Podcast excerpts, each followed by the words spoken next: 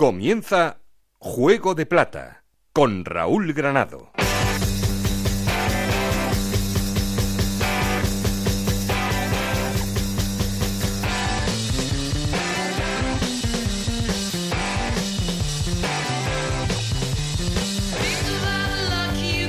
¿Qué tal? Muy buenas, bienvenidos al capítulo 28 de Juego de Plata, el podcast de Onda Cero en el que os contamos todo lo que pasa en la Liga 1-2-3 y en Segunda División B.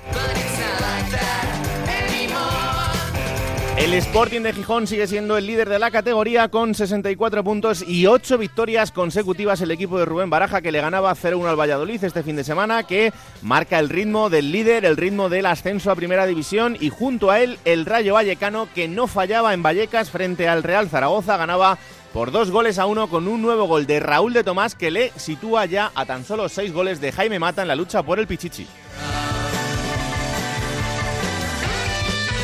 Tercero es el Huesca que ganaba al Barça B en el partido que cerraba la jornada con 62 puntos. El equipo de Rubi que quiere volver a engancharse a la victoria y volver a los puestos de ascenso directo. Cuarto es el Numancia. Ojo porque con tres victorias consecutivas, sin hacer mucho ruido, el equipo de Yago Barrasate tiene 57 puntos que son los mismos que tiene ya el Cádiz que volvía a caer. Lo hacía frente al Reus y son cuatro partidos sin ganar para el conjunto de Álvaro Cervera. Y sexto, cerrando la zona de playoff, está el Real Oviedo que ganaba 1-0 al Nastic y tiene 56 puntos.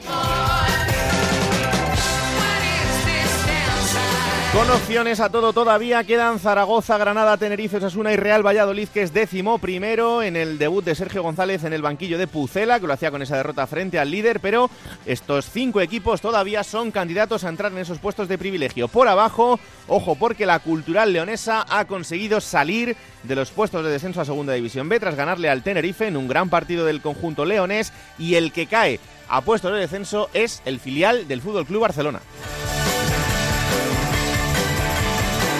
Como cada capítulo luego os contamos cómo está la segunda B, ya sabéis que tenemos un perfil de Twitter que es arroba juego de plata, un correo electrónico juego de plata arroba gmail.com. Aquí conmigo está el auténtico cerebro de este programa, Alberto Fernández, con Ana Rodríguez en la producción, con Nacho García en la parte técnica. No estoy solo porque... Esto es Juego de Plata, el podcast de Onda Cero en el que te contamos todo lo que pasa en Segunda División.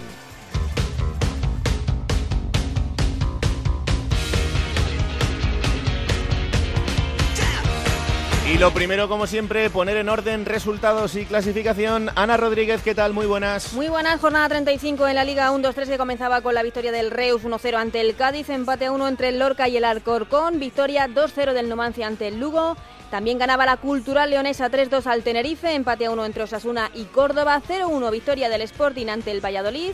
Empate a 1 entre el Almería y el Albacete, 2-1 ganaba el Rayo Vallecano al Zaragoza, empate a 0 entre el Sevilla Atlético y el Granada, 1-0 victoria del Oviedo ante el Nastic de Tarragona y 2-1 la remontada del Huesca ante el Barça B. Con estos resultados el Sporting de Gijón es el líder con 64 puntos, los mismos que tiene el Rayo Vallecano, los dos en puestos de ascenso directo. Tercero es el Huesca con 62 puntos, cuarto el Numancia con 57, los mismos que tiene el Cádiz y sexto el Oviedo con 56, los equipos que jugarían el playoff por el ascenso. Séptimo es el Zaragoza con 55 puntos, octavo el Granada con 54, noveno el Tenerife con 52, los mismos que tiene Osasuna, décimo primero es el Valladolid con 51 puntos, décimo segundo el Lugo con 48, décimo tercero el Albacete con 46 puntos, décimo cuarto el Reus con 44, décimo quinto el Alcorcón con 42 puntos, los mismos que tiene el Nastic de Tarragona, décimo séptimo el Almería con 39 puntos, los mismos que tiene la Cultural Leonesa y en puestos de descenso Barcelona B con 37 puntos, Córdoba con 36 y Lorca y Sevilla Atlético con 23 puntos. ¿Algo que objetar a la victoria rayista? Eh? Nada que objetar, para nada. Al, al, al, revés, nos quedamos un poco con esa segunda parte del Zaragoza. No sé, malas sensaciones del equipo en esa segunda parte. Así que el nada final, que el final fue emocionante, por lo menos. Sí, bueno, le dimos algo de, de emoción, pero no, no, no fue un, un partido bueno de Zaragoza. Luego hablamos un poco más de ese partido de los dos equipos, claro que sí, pero como siempre hay que arrancar haciendo la llamada al líder y el líder una semana más vuelve a ser el Sporting de Gijón, así que Onda Cero en Gijón, compañero Juan Gancedo, ¿qué tal? Muy buenas. Hola Raúl, ¿qué tal? Bueno, esto ya es imparable. El Sporting de Rubén Baraja a un ritmo absolutamente increíble este fin de semana frente a otro rival complicado como era el Real Valladolid y esa nueva victoria. Sí, la verdad es que uno ya no sabe qué pensar. Debe ser el destino, los astros que se han alineado, porque tampoco es que el equipo sea eternamente superior a sus rivales de una manera increíble y arrolle y los apabulle, ¿no? El equipo hace lo que necesita para ganar, que es meter un gol y defenderlo bien. No pasa por demasiadas dificultades, es decir, tampoco puedes negar que, sea justo eh, ganador en sus últimos partidos, pero vamos, es, es, apabullante lo que, lo que está realizando el Sporting, son ocho victorias consecutivas, es el récord de la temporada, estaba el Cádiz con siete, mm. lo igualó la semana pasada y ahora lo ha superado, y claro, hablábamos, por ejemplo, antes de ir a Valladolid, decíamos, ah, no será tan fuerte el Sporting de ir a Valladolid a ganar. Un equipo que ha cambiado de entrenador, que tiene el Pichichi, que está muy necesitado. Joder, pues el minuto 2-0-1. Y, y nada, y, y como decimos aquí en la rueda no preguntan, apuntan. Otra victoria y, y no tiene pinta que vaya a parar la cosa, porque además, un dato muy importante, ha sucedido esto cuando han faltado, uno sin faltar, pero como si faltara, y ahora te explico, los dos jugadores más fundamentales del Sporting, que son Johnny y Santos. Mm. Santos lleva dos semanas fuera, pues dos victorias. Y Johnny sí jugó los dos últimos partidos, pero frente al Reus jugó a un 40%, se le notó, prácticamente no hizo nada, simplemente estuvo presente en el campo, y el otro día salió en los últimos 30 minutos, es decir, que ha estado sin estar, no ha sido el Johnny desequilibrante de las jornadas anteriores. Bueno, aún así, ahora han tomado el testigo Nano Santos y Rubén García, y el equipo pues volvió a ganar en Valladolid, y claro, ahora pensar que no va a ganar en Cádiz es de ilusos, porque con la racha que lleva, pero bueno, alguna vez tendrá que, pararse. Bueno, eso te iba a decir, que el siguiente rival será el Cádiz en Carranza, el Cádiz que no está pasando por su mejor momento y que además no va a tener a uno de sus jugadores más importantes, que es Alex Fernández, que veía la quinta amarilla y que por tanto no podrá, no podrá estar en ese partido. Pero si el Sporting consigue ganar al Cádiz, el, paso será más importante todavía. ¿eh? Sí, pasa que aquí la gente se queda con recuerdo de la primera vuelta. Ganó el Cádiz en el Menón 0-3. Hmm. Se dice pronto. Y además ganó bien ganado. Eh, con el último gol de Barral en el último segundo. Eh, bueno, pues veremos si el Sporting es capaz de dar la vuelta a esa situación, a ese enfrentamiento en la ida. Pero sí, lo que dices tú es importante. La baja que tienen ellos. El Sporting no tiene bajas por sanción. Y todo apunta a que sí va a llegar para el partido, que sí va a poder estar disponible. Otra cosa es que Baraja, viendo cómo está el equipo y cómo lo está haciendo Nano, pues decida no forzarle demasiado a la espera de la visita del Albacete en el, en el Molinón. La verdad es que van a jugar todos contra todos, ya lo hemos dicho. Hay cuatro o cinco equipos que se van a enfrentar a todos, hmm. como el Barça B, por ejemplo, el Tenerife, el propio Zaragoza, que viene de, enfrentarse también al Huesca y al Rayo, hmm.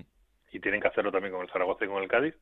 Y en ese sentido es que no puedes decir que ninguno tenga ventaja, porque los calendarios son prácticamente idénticos y bueno, pues yo creo que hasta los momentos son muy parecidos, porque el Rayo también está imparable, el Huesca da más signos de debilidad, pero ayer ganó, así que se va a poner la cosa peleaguda en las últimas jornadas. El Sporting tiene la gran ventaja de la Mareona, que estuvo en Valladolid con 4.000 aficionados, que dijo Sergio al del partido que eh, valoraba muy positivamente que su hinchada había igualado a la del Sporting, o sea, con eso ya se dice todo. Eh, y, en el Morinón, vamos, no los van a dejar. En el Morinón va a ser increíble los tres partidos que quedan, que además son relativamente asequibles. Por el Morinón va a pasar el Albacete, el Barça B y el Tenerife en la penúltima, que veremos si viene o no con opciones. Así que, bueno, la gente cuenta con lo de casa y con sumar algo fuera, pero claro, al ritmo que va a sumar algo, no, lo va a sumar todo. Poco a poco. Poco a poco que quedan siete todavía por delante y queda lo más, lo más bonito. Eh, escúchate lo que viene ahora, que sobre todo a tu hijo yo creo que le va a gustar, porque tú de youtubers no eres mucho, porque claro, ya tienes una edad, pero, pero hay un youtuber en Gijón que, que lo está petando muy fuerte, así que aguanta por ahí. Un abrazo fuerte, Juan. Hasta luego, Raúl. Hola Alberto, ¿qué tal? Muy buenas. ¿Qué tal, Raúl? Bueno, pues eh, con el Sporting intratable, con el Rayo sin separarse, con el Huesca que vuelve a ganar, eh, la verdad es que por arriba está precioso. El Sporting, bueno, fíjate, hablábamos de la racha que tuvo el Cádiz de esas siete victorias, digamos, es muy difícil tener una racha así, sobre todo en segunda división y tal como está la categoría. Pues lo ha conseguido el Sporting, lo ha superado con esas ocho victorias, sufrió para ganar al Reus y el otro día en el José Zorrilla sufrió muchísimo también, porque es que hay una parada de, Diego Mariño a Jaime Mata, hay una parada, es que es verdad, los puntos te los el gol de Rubén García, pero esa parada de Mariño es espectacular. Y sí, están Rayo y Sporting pues un poquito por encima del resto, habiendo superado esa cima que la marcaba el Huesca del Cádiz.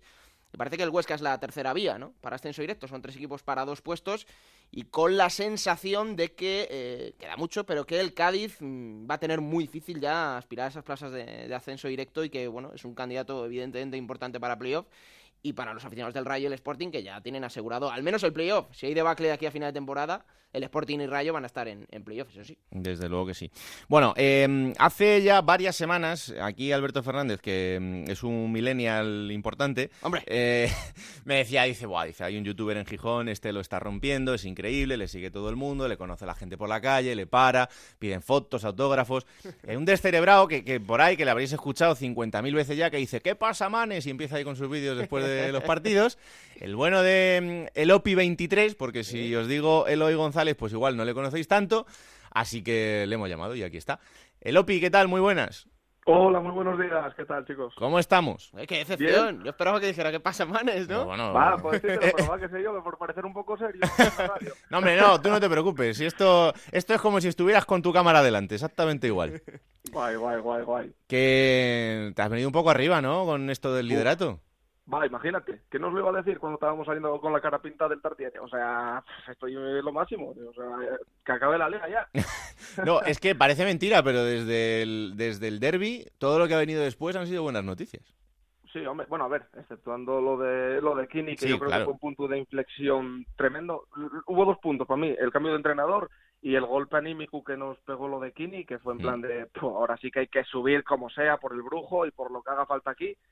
Y, y bueno, más que velo, eh, ya te digo, cuando estábamos saliendo del Tartier allí, los que fuimos con la cara pintada, que el día de frío, lluvia y viento, si me dicen, nada, que tranquilo, que dos meses después va a estar líder y tranquilamente, pues imagínate, sea, imposible. Si me dicen que no, chaval, que no me juego ni un euro a eso, pues mira, Este- y, a- y a empujar. Este personaje se refiere a Oviedo como el pueblo de 28 kilómetros. ¿A- ¿Al, al pueblo de cual. 28 kilómetros puedes ir o, o cómo está la cosa? Va, procuro ir poco, ¿sabes lo que te digo? Tampoco oye que haya mucho allí que me interese. Tengo la playa en Gijón y, y lo demás también tenemos, así que no hay, no hay problema. No, y encima, claro, ahora, eh, bueno, el Oviedo no está mal porque está metido dentro del playoff, pero, pero claro, es que desde que estáis ahí arriba, yo creo que ya os habéis venido muy, muy arriba. A ver, eh, nosotros tenemos que ir a lo nuestro, que es lo que nos interesa. Eh, evidentemente siempre va a estar la piquilla, porque es que si no, ¿de qué vivimos? O sea, tiene que haber un poco de salsa. Claro. Mm, Yo digo una cosa, a mí mucha gente dice, no, porque tú eres antiovedista. Mira, yo veis, si sube, si me dicen, mira, sube el Sporting y el Oviedo, firmes, digo, trae para acá boli, papel y lo que haga falta, que ya está, no hay problema. Lo que pasa que, claro, evidentemente, un poquitín de juego hay que dar, que es que si no, ¿qué, No, no, rivalidad hay aquí? Siempre que sea sano, está claro que, que es lo que hay. Oye, explícame qué es esto del equipo de limpieza del centro del campo, que me ha gustado.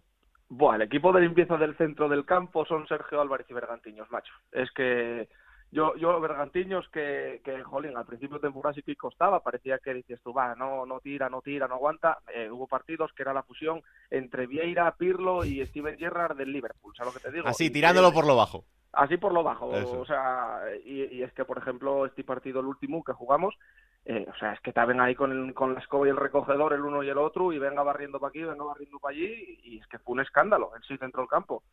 Mm, Evidentemente, cuando tuvimos esa época en la que faltaba Sergio, que tuvo lesionado, sí que se notaba la carencia. Dices, ¿tú dónde está Sergio? Por Dios. Pero bueno, oye, adaptóse y un motor diésel de estos que van poco a poco cogiéndole revoluciones y parece que va a acabar la temporada como un cohete, Bergantiños. Si nos aguanta Sergio también, pues yo creo que ese centro del campo, mm, en segunda no creo que haya ahora mismo un centro del campo con dos pivotes como Sergio y Bergantiños. Y eso y es clave para los partidos, acabarlo sobre todo con la contención, que ya se vio que este último partido en Valladolid pasó por marcar el gol, defender, achicar y, y, vamos, bregar lo que no se bregó en otros muchos partidos que hubiesen remontado y hubiesen metido el 4-1, fijo. Y, un penalti por ahí que, que no hablamos de él, ¿no? Sí, no, no, sí, eh, que yo reconocí que era penalti. Es verdad. Yo reconocí, yo reconocí. Es Eh, verdad. de hecho, reconocílo en directo que estaba reaccionando Sí. y reconocílo en el blog, porque dije, bueno, ya me tan salió la gente, no porque el gol de Nano Mesa fue fuera de juego, chaval, que sois unos ladrones. Aparte los lloros, yo no sé por qué, eh, pero no me lloró mucha gente del Valladolid. Algunos decían, bueno, merecisteis ganar, tal, Sí. el gol, va, la mano. Pero luego, no sé por qué, llegame el rebote del Gucci aquí, del repetidor ahí de- de- del Naranco, del Ponte del De Naranco cerca, de cerca, ¿no? de cerca y, y empiezo yo, pero bueno, chavales, que vosotros jugáis eh, otro partido, a mí preocuparos de lo vuestro, cracks, es que yo sí. Bueno, no, no, me hagas, no me hagas recordar el partido en el Molinón entre el Sporting y el Rayo, porque hubo otro penalti, aunque mm, esto de no, es que la mano, ¿qué hace con la mano? Bueno, la mano, el balón dio en la mano, pero bueno, esto, el, el otro día cuando hablaba con, contigo, digo, cuidado que yo soy del Rayo, dice, bueno, no te preocupes, subimos los dos, easy y a fuego y, ya está. Ya está, y claro. Y tiene pinta, ¿eh? Tiene pinta. A ver, estamos ahí los dos ahí con 64. Yo ayer estaba con el partido del Huesca, chaval, cuando marcó el Barça B, dio una cocina por dentro, dije, ay, ay, ay, ay, ay, que es que nos poníamos ahí a unos a unos puntinos muy guapos, pero al final el Huesca, eh, mucho Huesca también se en casa, o sea, tirando y tal. Y, bueno, una pena, pero jolín, que dentro había unos partidinos y hay siete finales, como digo yo, que van a dar aquí muchos infartos, me pasa a mí, ¿eh? Fíjate, yo tengo dos cosas que preguntarle a Eloy, pero quiero empezar por una, porque mm, hace dos temporadas, hace tres temporadas, eh, hmm. cuando asciende el Sporting, aquel partido de Girona, del Lugo, Eloy luego se compró una camiseta del Lugo y, tenía, bueno, ese hermanamiento con la afición del Sporting. Eh, el Lugo en las tres últimas jornadas tiene partido contra el Rayo, en Vallecas y contra el Huesca. O sea, que, habrá que, claro, habrá que encomendarse otra vez al Lugo, ¿no? Hombre, a ver, el Lugo, yo sé que cuando los necesitemos ahí van a estar, pues el cable. ¿eh? Yo confío ciegamente en el Lugo pero bueno, prefiero no tener que depender de terceros como aquella vez, porque paselo muy mal, ¿eh? Paselo muy mal. Y prefiero que podamos llegar ya tranquilamente, que luego si gana, gane, si, si empata, empata y si pierde, pues mala suerte o lo que sea. Pero yo creo que ahora mismo la posición del Sporting ya de privilegio de depender de ti mismo, si no falles, si no pinches, y tienes todavía tres partidos en casa que son nueve puntinos muy dulces ahí, ¿eh? Y ahí quería llegar yo, porque no quieres pasarlo mal como hace tres temporadas es que el vídeo de, de Eloy en el ascenso del Sporting es que es para vérselo, ¿eh? el pelo que llevabas Eloy ahí en la habitación llorando, bueno, espectacular. ¿Vas a repetir algo parecido? Sí, no, no, claro, a ver, la última jornada yo fuera a casa y en Córdoba. Claro. Y si llegamos jugándonos la... Es que yo Córdoba no creo que pueda ir, porque normalmente tengo cuadrado en el trabajo los turnos para descansar cuando juega el Sporting fuera.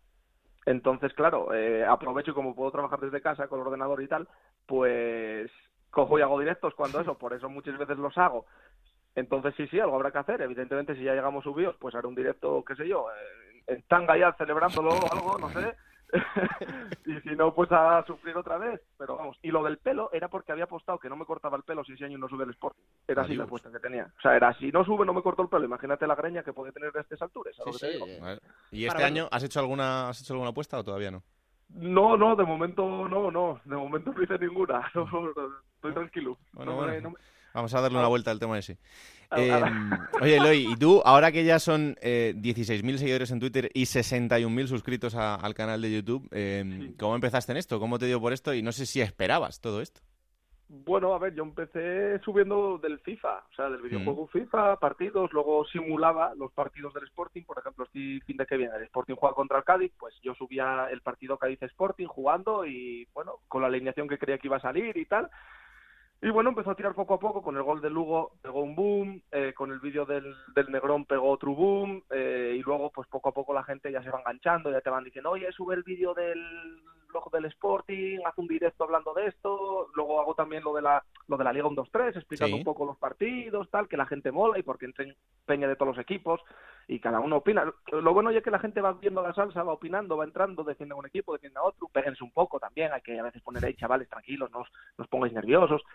Pero bueno, poco a poco vas cogiendo repercusión y, y es verdad que, joder, ¿quién, ¿quién lo iba a pensar? Si a última hora tú haces lo desde casa tranquilamente como un hobby y, bueno, la gente va enganchándose a ti y luego vas por la calle y empiezan, ¿qué pasa, Vanes? Y dices tú, ay, la madre que me falló, aquí. Y, Lopi, no sé qué, parente por Gijón, parente por la calle, por vas al cine y parente, dices tú, pero bueno, si, si, si yo soy del Sporting, chaval, imagínate si tienes esto hablando del Madrid, ¿sabes lo que te digo? Con la repercusión que hiciste porque tiene mucha más masa social. Oye, lo que, lo, está, lo que lo está petando ahora las partidas eh, con Michael Santos, ¿no? No, no, eso te iba a decir, el, el, fornite, que esto es otra enfermedad, esto es otra enfermedad absoluta y la definición, ¿no? La definición es enfermedad, ya te lo digo. Es juego y droga, pero digital. Pero muy dura, pero muy dura además. Pero muy muy hardcore, sí, sí. y, y, es que resulta, o sea, es que todo el mundo juega, jueguen, desde niños hasta gente mayor, jueguen, los futbolistas jueguen todos. El gol de Rubén García, la celebración, y con un baile del Fornite, la celebración del otro día, y un baile de los que puedes hacer en el Fornite. Y claro, por las noches muchas veces estamos aquí, escríbeme Santos, o escribo yo, ¿qué? Echamos unos Fornites, venga, vamos a dar el guacho, no sé qué y nada, echamos siempre ahí una oruca o una hora y media de, de vicio y dije, oye, ¿qué? Hacemos un directo y tal, o grabamos, lo dicen, sí, sí, tú grábalo, a ver si sale algo guay. Y claro, la peña se parte. Es que Santos y un cachondo de la hostia, eh. yo, yo me muero de risa con él. Tienes suerte, tienes la suerte de que yo creo que el Pipo Baraja, mm, el Fornite no lo tiene muy controlado. Si no, cortéis el internet. Pero sí, yo creo que igual si no, de repente hay un corte ahí raro del wifi y yo creo que iba a ser un poco complicado.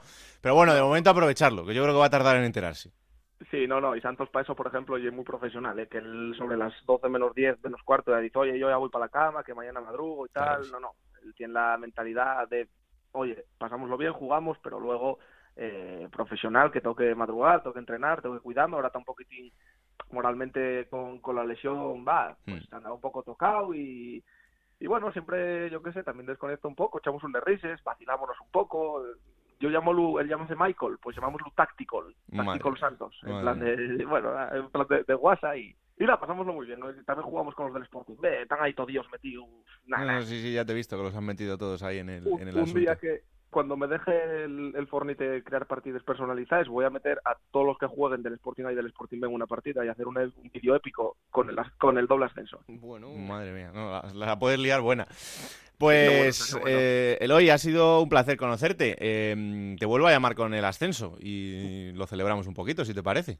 Eso está hecho, sin problema. Claro, tenía aquí a Alberto, dice, joder, dice, estoy acojonado porque es que Lopi dice muchos tacos, dice, en la radio no sé cómo van a quedar. nah, pero nah, nah, está muy manso, está muy manso. Un tío formado. Está muy manso esta mañana. Como digo yo, en mi canal, y en mi canal, y ahí dame igual hacer lo que hacer, pero joder, un poquitín, tampoco vamos a liarla por ahí demasiado, de momento.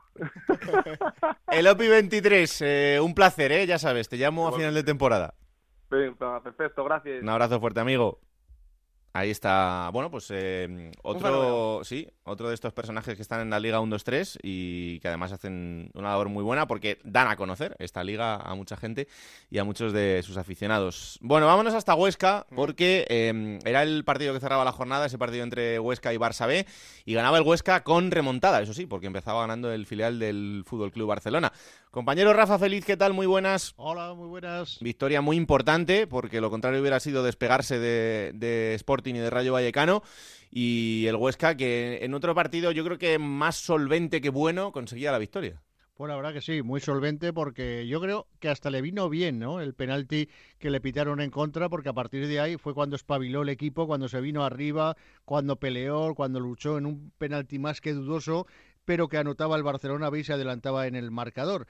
Eh, en los últimos minutos el Huesca se lanzó totalmente al ataque con numerosas ocasiones y nuevamente volvió Melero a marcar casi una vuelta después de jugada porque los demás goles han sido desde el punto de penalti mm. o en falta, pero desde en jugada desde ante el Tenerife. Fue el último que marcó en jugada y fíjate, la semana esta misma semana se enfrentará al Tenerife el sábado allí en tierras tinerfeñas. Por lo tanto, volvió la alegría al Alcoraz, volvió a sonreír Huesca porque vio que su equipo es capaz de ganar y vio que su equipo todavía es capaz de luchar y pelear por intentar el ascenso directo y como decía anoche en el transistor el presidente de la Sociedad Deportiva Huesca sería, vamos, una hecatombe que, que el Huesca no estuviese en los playoffs, que con eso ya ni piensa en ello, sino el ascenso directo sigue siendo el gran objetivo y por lo tanto a Tenerife irán también a intentar conseguir esa victoria con la baja del Chimi Ávila que vio la quinta amarilla, pero volverá a gallar al once titular del, del equipo de que entrena Rubi. Mm.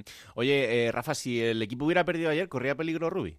Sí, la verdad que se estaba pensando muy seriamente en la posibilidad de algún revulsivo para estas últimas jornadas de liga y claro, cuando se te hablan de eso, gente dentro del Consejo de Administración, pues te puedes imaginar lo que es. Mm. Y antes del partido me lo decía un consejero, me decía, hoy como se pierda, cuidado que, porque ya habíamos quedado con el presidente, dice, igual, igual os da una noticia bomba esta noche ya. Sorprendente, desde luego, porque a pesar de que el Huesca es verdad que lleva mucho tiempo sin ganar y que ha perdido esa ventaja que tenía con el resto de equipos, eh, para mí sigue siendo una temporada espectacular, la del conjunto oscense, eh, uno de los presupuestos más bajos de la categoría y soñando todavía y con muchas opciones, eh, de todo, de absolutamente todo, del ascenso directo y por supuesto de, de los playoffs. Así que desde luego que es sorprendente. Em, eh, la otra cara de la moneda es el Zaragoza, que perdía en Vallecas, además, eh, como comentaba antes con Ana, eh, con sensaciones yo creo que muy raras, Rafa, Ah, porque en la primera me parte... Ahí me recordó al Zaragoza de la primera vuelta. Sí, sí, sí, totalmente. La primera parte yo creo que el, el equipo estuvo muy desaparecido.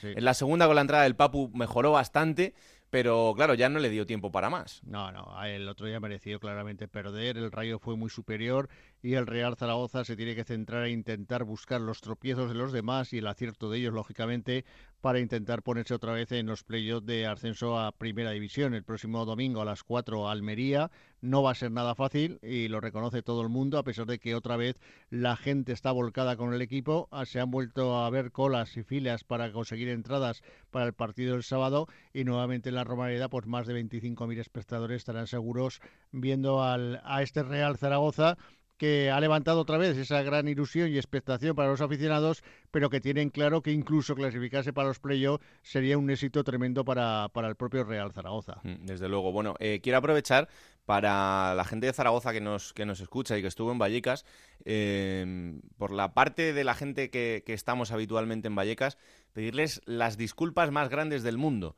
porque tuvieron que eh, vivir una situación en la grada que yo creo que, que nadie tiene por qué, por qué vivirla cuando va eh, con su equipo a viajar a estadios de fuera. Y es que, bueno, en- realmente fue una tontería, porque hubo, eh, pues en, en una especie de, de canalón, había unas pipas, eh, alguien tiró una colilla y salieron ardiendo, pero nada, o sea, una cosa eh, bastante leve, pero evidentemente para la gente que no es su estadio, que no conoce el sitio, pues lo normal es que se asuste y lo normal es que llame al personal de seguridad y que el personal de seguridad pues avise a quien sea, a los bomberos o ellos mismos que intenten sofocarlo, porque ya digo que era una tontería. Pero esta gente estuvo desatendida durante muchos minutos y sin saber qué estaba pasando allí. El personal eh, de mantenimiento del club hace lo que puede, porque también son los que son, porque Vallecas es muy peculiar para muchas cosas y para esto también. Y me consta que el personal de mantenimiento hizo todo lo posible por eh, terminar con esa situación cuanto antes y por apagarlo en el, en el menor tiempo posible porque la gente estuviera tranquila. Pero sí es verdad que hay gente del personal de seguridad que se lo tiene que hacer mirar, porque están allí para ayudar a la gente, no para ser matones de discoteca, en muchos casos, y para echar a la gente con cajas destempladas de su asiento porque lleve una bandera o porque lleve una bufanda de su equipo. Vamos a ver si le ponemos un poquito de cordura al asunto, porque eh, hay que leer a muchas peñas del Zaragoza desplazadas a Vallecas en sus redes sociales hablando pestes de un desplazamiento que fue muy bonito, que en la grada hubo un ambiente espectacular y sobre todo es que el Zaragoza no es el primer equipo que hace esto, porque también lo hizo el Valladolid, también lo hizo el Albacete, así que me acuerde ahora. Entonces igual hay que hacérselo mirar. Igual hay que poner a gente que tenga un poco de empatía y que sepa lo que está haciendo y con lo que está tratando. Y no a gente que tenga un trato que, en fin, pues eh, yo creo que para representar a un club eh, tienes que darle a la gente un trato bastante acorde, porque al final recibes a gente a tu casa. Y yo entiendo que cuando recibes a alguien en tu casa lo que quieres es que se sienta lo más cómodo posible. Pero en fin, será mi manera de ver las cosas. Eh, gracias, Rafa, un abrazo muy fuerte. Un abrazo para todos. Fíjate, Raúl, que del, del partido del, del Zaragoza, yo vi en Zaragoza más defensivo de lo habitual. Porque la ausencia de Febas en la media punta le salió bien en la primera parte, aguantó la primera parte, pero en la segunda es verdad que recordaba de la primera vuelta. Y me gustó, el, el gol que más me gustó esta jornada, el de Borja Lasso. Un golazo. Golazo increíble. Pero luego vi el de Raúl de Tomás, Claro. que no está nada mal como arma la pierna. Y, y otra cosa que me llamó muchísimo la atención, el, el- la- el porcentaje de efectividad en pases de Fran Beltrán en el centro del campo. Son Bueno, dos cosas del Rayo Vallecano que ahora mismo... Está haciendo una temporada espectacular, tiene 19 años y parece que tiene 30, o sea, es increíble lo del centrocampista internacional, su 19 del Rayo Vallecano, es una perla, eh, está recién renovado, afortunadamente hasta el año 2020, pero con una cláusula que es bastante asequible porque son 8 millones de euros, así que vamos a ver qué pasa con, este jugador que desde luego tiene todo el, futuro por delante. Eh, vamos hasta Valladolid porque eh, tenemos nuevo técnico en el conjunto vallisoletano que es Sergio González, ya contábamos la semana pasada eh, esa destitución de Luis César San Pedro, pero eh, el arranque ha sido una derrota, aunque es cierto que jugaba frente al Sporting de Gijón. Compañero Héctor Rodríguez, ¿qué tal? Muy buenas. ¿Qué tal está Raúl? Muy buenas tardes. Bueno, pues la verdad es que el debut no ha podido ser todo lo feliz que esperaba Sergio González, pero entraba dentro de lo normal perder contra el líder.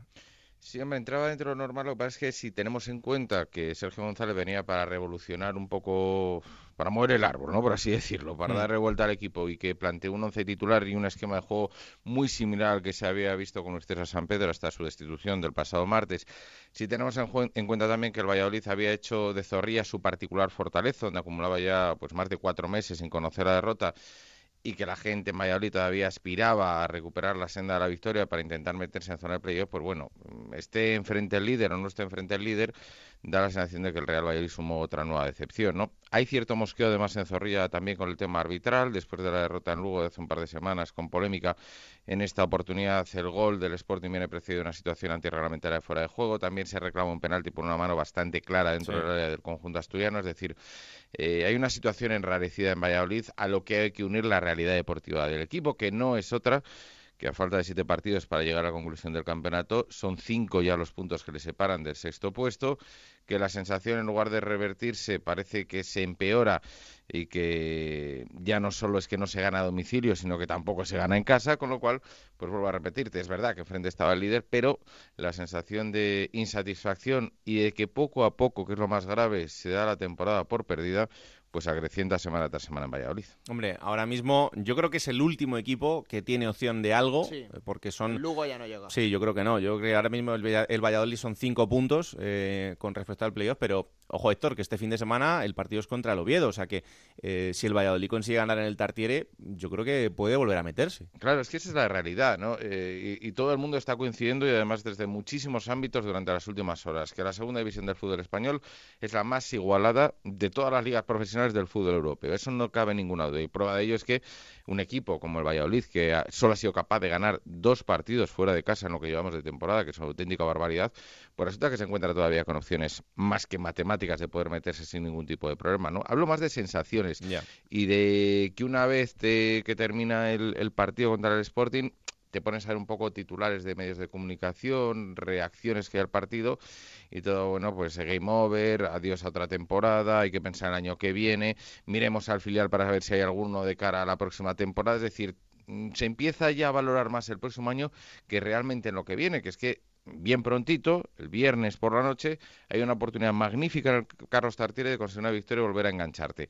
Eh, pero ha habido tantas oportunidades desperdiciadas durante el año que, como es normal entre los aficionados, pues ya cunde el desánimo y la falta de confianza, que es el principal problema, ¿no? El equipo no transmite confianza, el equipo no transmite eh, ninguna sensación de mantener una línea de cierta regularidad que pueda invitar a la reacción. Se hace una muy mala primera parte contra el Sporting, se empieza perdiendo ya en el minuto 2 y a partir de ahí viene la historia de siempre. Mala primera parte y ya en la segunda parte se reacciona y te quedas con ahí que nos hemos merecido el empate, pero el empate no ha llegado y la realidad es que los puntos no suben y la realidad es que vuelvo a repetir, el equipo ahora mismo es décimo primero en la tabla, los puntos cuando ya llevamos tantas jornadas 35 de liga disputadas dicen algo y el puesto real del Valladolid este año es estar a mitad de tabla como actualmente ocupa, ¿no? Eh, más allá de lo que suceda en las últimas siete jornadas, 35 partidos son demasiados como para saber valorar realmente cuál ha sido la trayectoria de un equipo. Es que a mí me parece demasiado aventurado pensar ya en la siguiente temporada. Porque Lo es, aparte lo que da tantas vueltas, un equipo que tiene a Jaime Mata, no, es que el año que viene lo normal es que no lo tengas. Tienes que aprovecharlo ahora que lo tienes. No, no lo tendrá seguro porque se va a ir al Getafe, con lo cual...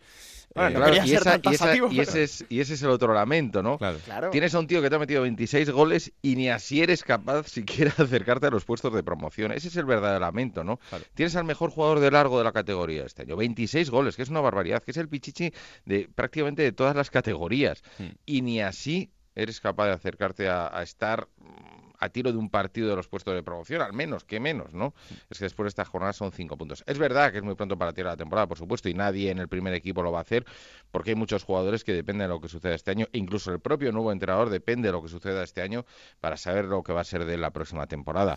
Eso nadie en el equipo lo plantea. Hablo más bien de, del famoso entorno de Cruyff, ¿no? De lo que se piensa alrededor del equipo, de la sensación de los aficionados, de que el otro día, sin ir más lejos, en Zorrilla, estamos hablando de una entrada de 14.000 espectadores, que era la más eh, numerosa de toda la temporada, pero casi 6.000 era de Gijón, es prácticamente el 50% de lo que acudió a Zorrilla el pasado fin de semana eran de aficionados de fuera y que el público en Zorrilla, pues con 11.000 abonados son 8.000 los que acuden cada fin de semana al estadio. Vuelvo a repetir, sensación más de desilusión y de desconfianza que lo que realmente dice la clasificación actualmente, que son cinco puntos tan solo de los puestos de promoción. Gracias Héctor, un abrazo. Un abrazo para vosotros, hasta luego. Vamos hasta otra ciudad en el que también están llegando unas jornadas complicadas, que es eh, Cádiz. ¿Qué le pasa al Cádiz? Compañero Onda Cero en la ciudad gaditana, Manolo Camacho, ¿qué tal? Muy buenas. Buenas, Raúl. Pues ¿Qué son, le pasa? son cuatro partidos sin ganar.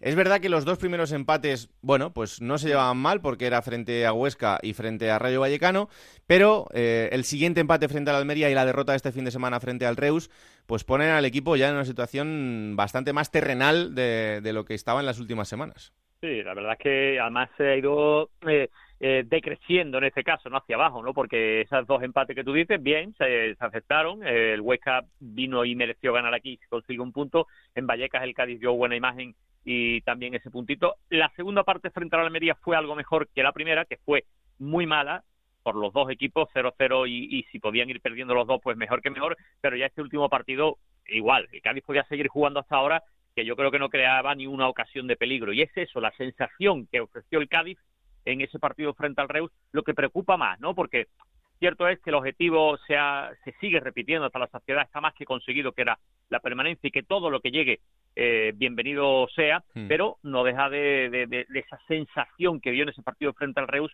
hace que, bueno, que tres puntos de 12 posibles, ese mal juego ante, ante el Reus, pues hace que, que no invite mucho a que sea capaz de aguantar. El míster dice que sí, que el Cádiz tiene fuelle para seguir aguantando eh, ese, ese ritmo que llevaba hasta ahora. Sigue siendo de los equipos menos goleados, sigue Sí. siendo el equipo que menos pierde, ha perdido solo ocho partidos, solo hay dos equipos que han perdido menos partidos que el Cádiz, el Rayo y el Huesca, que es un dato a tener en cuenta, pero claro, aquí hay, la, no voy a decir que esté la gente dividida, pero sí hay quien, el, quien está diciendo que el Cádiz, con lo que ha hecho, es para sacar a Álvaro Cervera a hombros y no decirle ni soplarle lo más mínimo, y sin embargo hay otro sector de la afición que coincide en que lo que ha hecho Álvaro Cervera en estas dos temporadas, sacándolo de segunda B, el año pasado clasificándose para los playoffs y este año, pues eh, teniendo el equipo arriba tantísimas jornadas y con serias opciones de seguir manteniendo ese puesto de playoff, pues eh, considera también que una vez conseguido el objetivo, no que el equipo salga, vaya más alegre a jugar los partidos, pero sí que vaya por los partidos, ¿no? Porque ya has conseguido tu objetivo, te has liberado de esa presión de, de tener que luchar por no defender, pues ya que estás ahí, pues ir a por los partidos, ir a morder desde el minuto uno y, y- y ganar. Y ganar porque para a las alturas del campeonato que estamos Hmm. y con lo que viene por detrás, puntito a puntito, o como el caso del Reus, que no fue ni siquiera un puntito, pues se antoja complicado que pueda seguir aguantando el ritmo. En, en cualquier caso, eh, hay una nueva oportunidad frente al Sporting de Gijón, que es el líder, que lleva ocho semanas consecutivas ganando, pero que la afición pues está intentando volcarse, están eh, con las redes sociales, los propios futbolistas también la están alentando, eh, animar desde el calentamiento la- las mil entradas a cinco euros para abonados que se pusieron a la venta ayer en horas.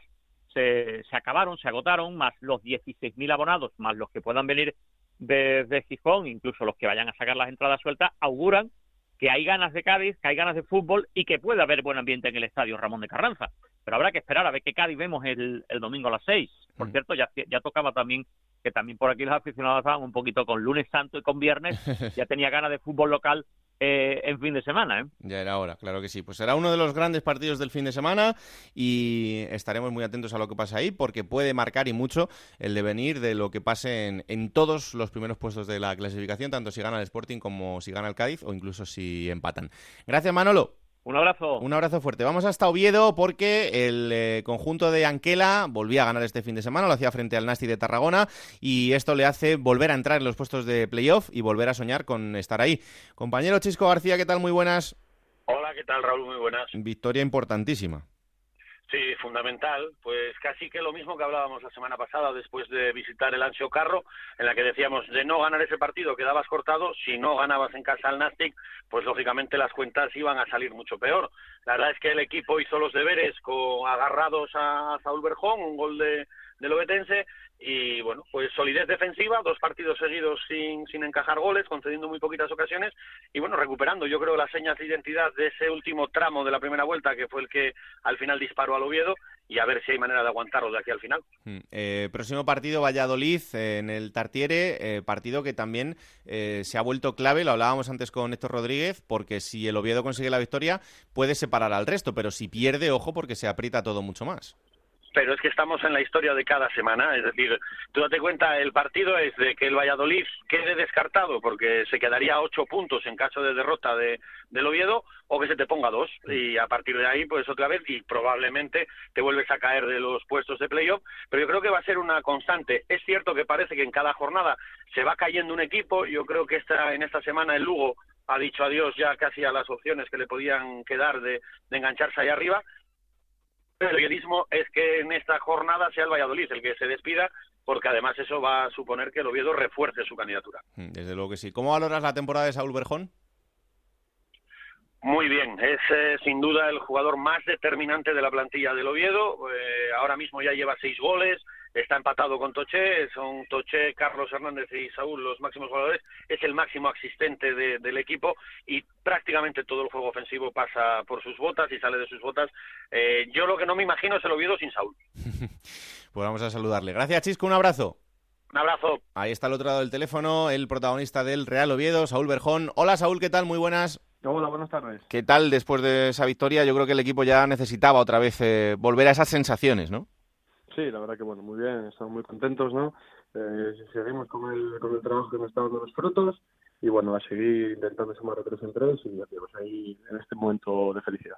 El, el, partido frente al Nasti yo creo que es la demostración una vez más de cómo está esta categoría en la que no te puedes fiar de absolutamente nadie. Sí, la verdad que demuestra a todo el mundo que todo el mundo puede ganar, ¿no? Hmm. Eh, no hay equipos favoritos ni hay nada. Aquí da igual en la clasificación, puede que estés por por desgracia arriba o abajo, pero puedes ganar cualquiera.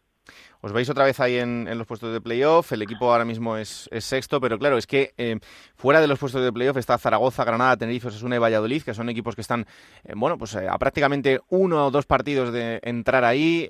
¿Tú crees que esto va a seguir así hasta el final? La verdad que tiene pinta que sí, ¿no? La, segunda división este año está, está preciosa y bueno, la verdad que está muy muy disputada. Creo que esos, esos seis puestos todavía tienen mucho que hablar. Hmm. Em, fíjate que hablamos de la racha del Sporting y, cómo está el equipo de Rubén Baraja después del derby. Eh, a partir de ese derby, vosotros en estos diez partidos son tres victorias, tres empates y cuatro derrotas. Eh, ¿Qué le ha pasado al equipo en este tramo? Nada, son dinámicas. El equipo antes del derby tuvo una dinámica muy buena, después te cambió, igual que el Sporting antes no lo tuvo tan buena y ahora está viendo muy buena. Hmm. Creo que todos pasamos por ellas y bueno, el que más de largue, pues oye, obtendrá el premio. Al final, esta categoría es larguísima y evidentemente estas rachas son los que, lo que te marcan un poco ¿no? el, devenir de, la temporada, eso es verdad. Pero no sé si eh, esperabais en este tramo final estar un, un poquito mejor para poder estar más arriba. Hombre, siempre deseas estar mejor, pero bueno, yo creo que, que no estamos nada mal tampoco. De hecho, a día de hoy estamos metidos en playoff, eso significa que estamos haciendo bien las cosas, así que bueno, yo ya te digo, yo soy más de ver las cosas por el lado bueno que por el lado malo. Mm. Así que nosotros estamos muy contentos y, convencidos de que podemos conseguir algo bonito. y que además eh, todavía queda tiempo por delante, quedan esas siete finales y que equipos que parecía que iban muy bien como el Cádiz, pues están solo a un punto de vosotros. Sí, es que es lo que te digo, son dinámicas y el que la consigue alargar, como tú dices, ¿no? El Cádiz tuvo 10 partidos sin perder, nosotros tuvimos una racha muy buena sin perder y ahora mismo, pues bueno, la está viendo el Sporting. Esperemos que nosotros hayamos empezado una también hace dos semanas y bueno, vamos a, intentar que estas siete sean siete victorias, pero vamos a ir, eh, ya te digo, pensando en el momento en el Valladolid, que hay que ir paso a paso. No es fácil tampoco, ¿eh? El próximo rival. No, no, es un rival, la verdad, que muy bueno, muy buenos jugadores pero es lo que tú dices, ¿no? Eh, la categoría está muy complicada y si te despistas un poco, pues te puedes quedar fuera. Hmm. Em, fíjate que el último partido es frente al Huesca en el Tartiere. Mm, todavía queda muy lejos, es verdad, porque quedan esos eh, seis eh, partidos que tendréis que jugar antes, pero ¿va a pasar todo por lo que pase en casa? ¿Tú crees que será lo más importante de aquí al final? Pues que me gustaría decirte que sí, pero es que no lo sé. La categoría está tan tan divertida que no sé decirte si pasa por casa, si pasa por fuera. Fíjate, nosotros vamos a intentar sumar a tres en tres cada semana en casa y fuera y, que sea lo que, lo que tenga que ser. ¿Qué tal la gente? ¿Cómo, ¿Cómo lo está llevando estos últimos partidos? Muy bien, la gente aquí la verdad que siempre nos llevan volandas, ¿no? Cuando la cosa se pone un poco fea, aprietan y, nos ayudan y bueno, la verdad que eso a nosotros es una, motivación extra y sobre todo, como te dije, una ayuda. Mm. Oye, el Mister, em, la verdad es que desde el principio de temporada ha hecho un, yo creo que uno de los mejores trabajos de la categoría, a veces eh, con, con, poco eco mediático para, para lo que yo considero que ha sido un muy buen trabajo. Tú le conoces bien de tu etapa en Alcorcón, ¿cómo le ves? No, el Mister la verdad que es un fenómeno, ¿no? Eh, lo que está consiguiendo tiene mucho mérito, eh, lleva años ya consiguiéndolo y bueno, yo la verdad que espero que, este año consiga el premio final, ¿no? Que esto que le falta, la línea del pastel. Y mm, cuando llega este punto de la temporada, eh, yo no sé si los objetivos empiezan a pesar mucho en cuanto a que la gente empieza un poco a, a, ver que esto se empieza a acabar y que, y que no se puede escapar la oportunidad. Hombre, es que lo vais ahí cerca, quedan siete partidos, 21 puntos muy importantes, entonces bueno, vamos a, ver qué pasa, ver, ya te digo, nosotros lo que tenemos es mucha ilusión y la ilusión lo mueve todo. Oye, eh, Jaime Mata, em, es increíble lo de este delantero, la temporada que está haciendo. No sé si, si vosotros pensáis un poco en los defensas y, en cómo pararle. No, la verdad que bueno, todos los equipos tienen buenos jugadores, ¿no? Es verdad que Mata está sobresaliendo quizás más que el resto porque lleva muchísimos goles, pero bueno, nosotros nos centramos en general en el equipo rival, porque no el Valladolid no solo mata. Tiene muchísimos jugadores muy buenos, así que hay que tener cuidado con todo. Hmm. Pues Saúl Berjón, eh, un auténtico placer tenerte por aquí, que haya muchísima suerte y sobre todo mucha salud en este tramo final de la temporada y que ojalá lo podáis disfrutar mucho, ¿vale?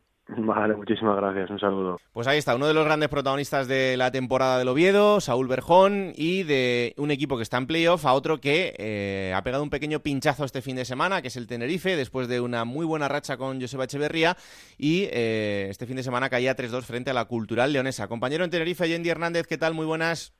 Hola, Raúl, ¿qué tal? Buenas. Bueno, pues eh, un pequeño pasito atrás, pero todavía el Tenerife, con 52 puntos, está ahora mismo a 4 del Oviedo, así que puede seguir todavía en esta línea ascendente que lleva las últimas jornadas y que le está llevando a esa zona alta. Sí, un frenazo en un partido muy decepcionante. Ah, han sido muy críticos diferentes estamentos del club con la forma, con esa frialdad en la que salió el Tenerife al campo. 3 a 0 en contra en León, eh, ante la cultural leonesa en 37 minutos. En 37 minutos, tres goles en contra, cuando el Tenerife venía siendo un equipo mucho más sólido en, en casa y sobre todo en cuanto a dejar su portería a cero o encajar menos goles. Y lo cierto es que la reacción fue buena. Después, antes del descanso, marcaba Alex Mula. En la segunda parte, Víctor Casadesús hacía el 3 a 2. Con el 3 a 2 le entró un poco de miedo a la cultural leonesa y pudo empatar el Tenerife, que tuvo una ocasión muy clara con un remate también del propio Víctor Casadesús al poste. Aunque, bueno, lo cierto es que ha llegado la segunda derrota con Joseba Echeverría y sí le ha frenado un poquito los pies a este Tenerife que se estaba convirtiendo en una de las de las sensaciones ¿no? Eh, en cuanto a rendimiento de este tramo de la competición. Y, pero ojo, porque igual que hablábamos eh, en el caso del Oviedo y del Valladolid, en este caso el Tenerife tiene que recibir al Huesca este fin de semana, con lo cual, si el Tenerife consigue la victoria, pues nuevamente se va a meter en, esa pelea y también dejaría, dejaría tocado al Huesca en, esa zona alta de la clasificación. Así que será, desde luego, otro de los grandes partidos en los que estar pendientes este, este fin de semana. Gracias, Yendi. Un abrazo. Un abrazo muy fuerte. Eh, vamos a saludar al entrenador del Tenerife porque, como decíamos, está haciendo una, una temporada increíble desde que ha llegado al banquillo tinerfeño. Es verdad que le conocíamos como jugador, Alberto, pero desde luego Joseba Echeverría en esta llegada al, conjunto tinerfeño está demostrando que es entrenador de, de, garantías para el futuro. Y sorprendió la apuesta del Tenerife también, porque como entrenador es verdad esa faceta era desconocida y llegó y le dio ese revulsivo y ese cambio que necesitaba el equipo, no porque Martí lo estuviera haciendo mal, pero quizá el ciclo de Martí se estaba ya agotando. El año pasado no consiguió por un gol ascender a Primera División y el cambio de Echeverría le ha venido junto con lo de Milla y lo de Mula, pero ha sido salud para el Tenerife. Pues eh, halagos no le faltan en este programa, ya lo ve. Mister del Tenerife, Joseba Echeverría, ¿qué tal? Muy buenas. Hola, buenas tardes. Bueno, no sé cómo, qué sensaciones te dejó ese partido, esa derrota y sobre todo las, las maneras.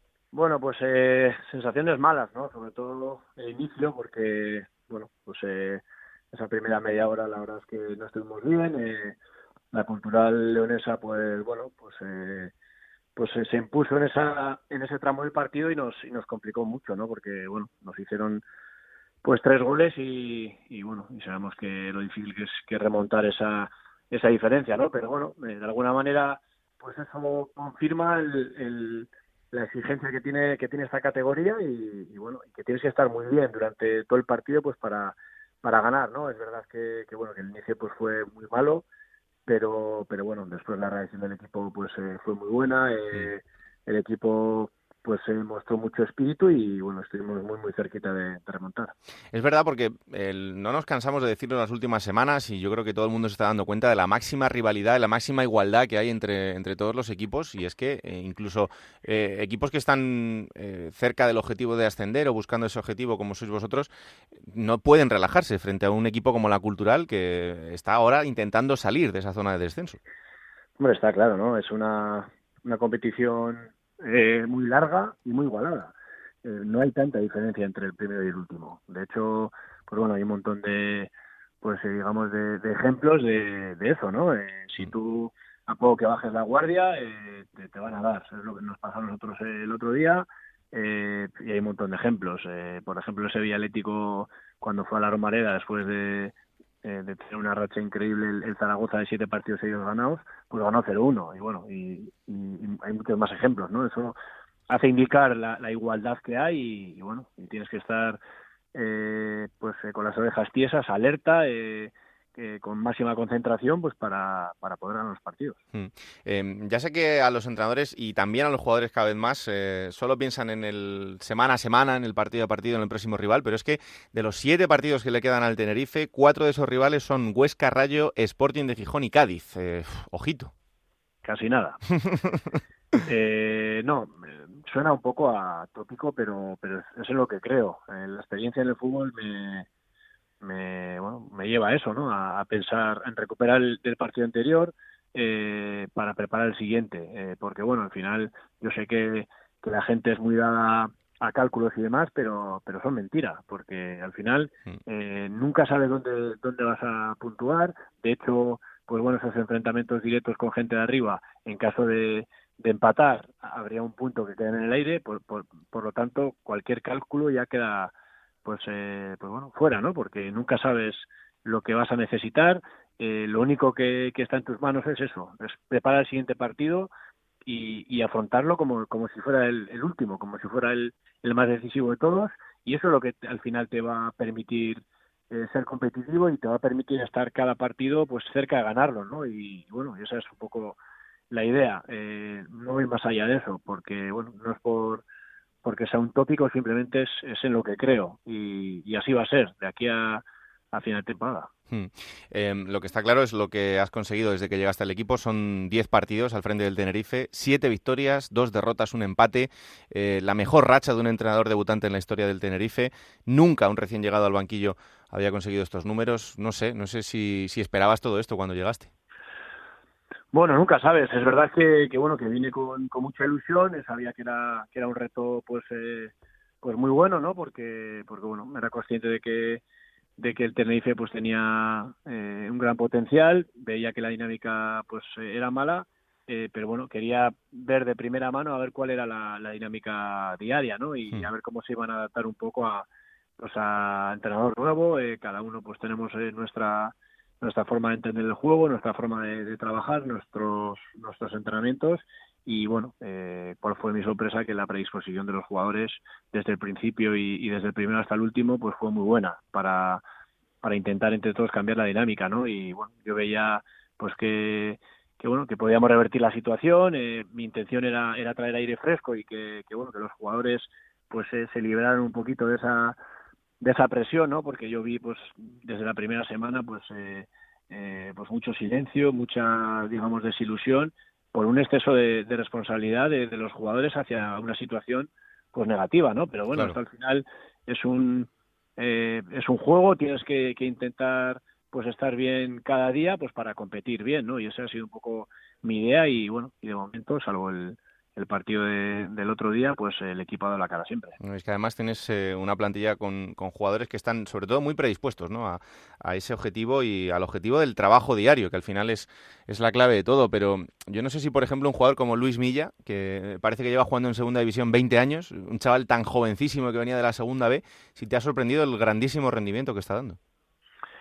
Bueno, eh, le conocía de, de Fuenlabrada y bueno, sabía que era un jugador pues de mucho nivel, ¿no? Y bueno, lo está demostrando. De hecho, pues bueno, yo creo que es un jugador que, que pues por la, por la calidad que tiene, pues eh, se ha adaptado muy bien. Eh, yo creo que al equipo, a la, a la categoría y bueno, y está, está creciendo, ¿no? Yo creo que, que bueno, que es un jugador pues eh, muy completo, ¿no? Porque al margen de su calidad técnica, pues es un es un chico que tiene que tiene mucho recorrido, eh, pues bueno, la verdad es que que él es un jugador con muy ambicioso, con mucha hambre, que, que bueno, que entrena cada día para, para ser mejor Hmm. y, y, bueno, y está claro que, que su rendimiento está siendo bueno, pero bueno, él, igual que, que él, el resto estamos eh, pues con, con esa con esas ganas, con esas ganas y con esa idea de, de ser cada vez mejores y bueno, yo solo conozco un camino, no es el que te he dicho antes, el Claro. recuperar el partido anterior para preparar el siguiente con las máximas, máximas garantías y luego intentar pues que los jugadores lleguen con, con la información necesaria, pero pero bueno, eh, que se atrevan eh, eh, con todo y, bueno, para eso es, es imprescindible el hecho de, de preparar bien la semana y sobre todo pues que el jugador llegue llegue limpio de cabeza para para pues, para competir con, garantías y, en eso estamos trabajando, ¿no? Una pena las lesiones también, ¿eh? porque el equipo ha tenido lesiones importantes. Eh, tener, por ejemplo, a Samuel Elongo a Juan Villar lesionados, que entre los dos suman 20 goles, es un hándicap muy grande. Sí, a ver, son jugadores muy importantes, eh, está claro, es evidente, pero, pero bueno, eh, tampoco eh, me desgasto con eso, tampoco pierdo tiempo con eso, porque bueno, al final, pues, eh, pues tenemos una plantilla amplia, la gente está está preparada para, para ayudar y eso es lo que quiero, ¿no? Que todo el mundo esté alerta, que, que trabaje con la máxima intensidad. Lo que quiero es que, que bueno, que la gente que está jugando habitualmente, pues no quiera perder el sitio, Mm. la gente que no está jugando tanto, que apriete para, para que aquí nadie se relaje, ¿no? Y bueno, de hecho, pues estamos viendo al, al final con mediante sanciones y, y, sobre todo lesiones, pues hemos tenido que, que, ir tirando de la gente y bueno, la gente va, va respondiendo, pero, pero al final el secreto todo es, es el día a día. Eh, cada uno se tiene que entrenar para sí mismo, para, para que el que juegue eh, siga rindiendo y el que no está jugando, pues, eh, pues bueno, eh, me quite la razón a mí y, me esté pidiendo minutos en el día a día y, bueno, yo ese es el objetivo, ¿no? Para, para que el Tenerife cada día sea mejor. Mm. Me contaba mi compañero Jay Hernández allí en Tenerife que desde tu llegada al, banquillo la plantilla queda para desayunar eh, a diario antes de, los entrenamientos. Eh, no sé cómo, cómo les sentó esto al principio y qué, qué, has conseguido, ¿no? Porque al final muchas de estas pequeñas cosas generan también ese, ese éxito general de luego en el equipo, ¿no? En lo que se ve en el campo.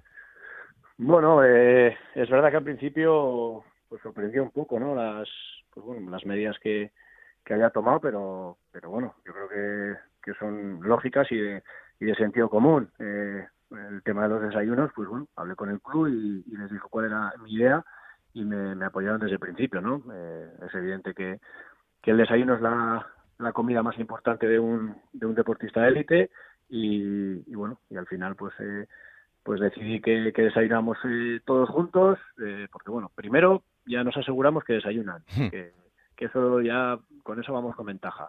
Después que desayunen bien y después que desayunen a la hora para poder hacer la digestión y poder entrenar pues en plenas condiciones, ¿no? Y, y bueno, y además pues eh, eh, de paso pues conseguimos eh, una convivencia que, que, bueno, la única prohibición digamos en esos desayunos y, y luego las, las cenas de víspera de partido es que, que el teléfono móvil pues está prohibido, ¿no? Porque lo que queremos es que que se relacionen entre ellos y bueno, al final tampoco es tanto tiempo. Claro. Eh, quedamos a las ocho y media y, y entraremos a las diez y bueno, al, al, principio todos los, todos los cambios eh, cuestan porque bueno, te sacan un poco de tu, de tu rutina habitual, pero bueno, yo creo que hoy es el día que, que, que están encantados de, de desayunar todos juntos y, y bueno, yo creo que, que ha sido, nos ha ayudado también, ¿no? El hecho de, de bueno, de ir ganando esa, esa armonía porque bueno, yo creo mucho en el entrenamiento y para que la gente entrenar al 100% necesitamos que, que, haya buen ambiente, que haya buen rollo, que la gente llegue con ganas de, de entrenar, con ganas de estar con sus compañeros y, y, bueno, la verdad es que lo estamos consiguiendo.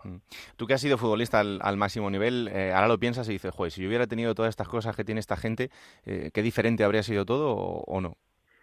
Hombre, yo creo que, que el fútbol eh, cada día pues se está perfeccionando más, ¿no? Mm. a todos los niveles y, y bueno, yo creo que es eh, es hacia dónde nos lleva el, el fútbol moderno, ¿no? Eh, eh, bueno, digamos que en mi época, pues eh, también había muy buenos futbolistas, también había mucha calidad, pero, pero bueno, estamos viendo que, que hoy en día, pues, eh, pues se está convirtiendo en atletas que juegan bien con el balón. Eh, porque, bueno, hoy en día, pues eh, los ritmos son cada vez eh, más altos, eh, eh, los tiempos de recuperación, pues, eh, son cada vez menores y para eso la exigencia eh, física es, es mayor, ¿no? Y bueno, ahí están los datos, no lo digo yo. O sea, al final cada vez se corre más, cada vez se, que se corre más rápido, se corre más veces y, para eso pues tienes que estar en plenitud y, bueno, y cuanta más información tengas de poder trabajar mejor, pues pues eh, esa es un poco la, la clave de todo, ¿no? Pero más allá de eso, yo creo, como te he dicho antes, creo mucho en el entrenamiento, pero también creo que, que el jugador al final eh, tiene que ser feliz con su profesión para que el rendimiento sea, sea mejor y al final es lo que buscamos todos los entrenadores. ¿no? Mm. Bueno, mister, quiero preguntarte por tu futuro también. Es una de las cosas que más está hablando y por aclarar un poco cómo es la situación, porque em, no sé si cuando termina la temporada tú tienes que hablar con el Leti de Bilbao, si tu futuro lo puedes decidir tú, ¿cómo, cómo está el asunto? Bueno, a ver, eh, está claro que, que, bueno, que tengo pues eh, pues ese vínculo, pero el futuro mío como entrenador lo voy a seguir yo. Eh, eh, estoy, digamos, este año de, de, bueno, estuve, empecé en, la Morelleta en segunda vez, ahora estoy en el, en el Tenerife y bueno, más allá de eso, pues todo el mundo sabe cuál es cuál es mi relación con el con el presidente. De hecho, pues bueno, hemos estado eh, no solo hemos sido compañeros de equipo durante muchos años, sino hemos sido compañeros de habitación y en ese aspecto, pues, eh, pues bueno, hay muchísima comunicación y ya te digo, eh, eh, tampoco quiero hablar mucho de, mi futuro porque creo que nos podríamos desviar y, no es no es el, caso y no es lo que quiero, pero en cualquier caso, pues lo que tengo claro es que, que mi futuro lo, voy a decidir yo y, y bueno, eso será pues más adelante, ¿no? Mm. Bueno, tiempo queda, pero ya sabes que, que, la gente, lo siguiente es que te hagan una estatua en Tenerife, porque has caído de pie. Yo no sé si tú, eh, es verdad que ya tienes esta trayectoria en, los banquillos, pero ahora ya eh, quizá llegas en este punto en el que se centra más el foco mediático sobre ti y estás en el, en el fútbol profesional de la segunda división. Si todo lo que estás viviendo como entrenador en Tenerife en estas 10 jornadas es como lo esperabas.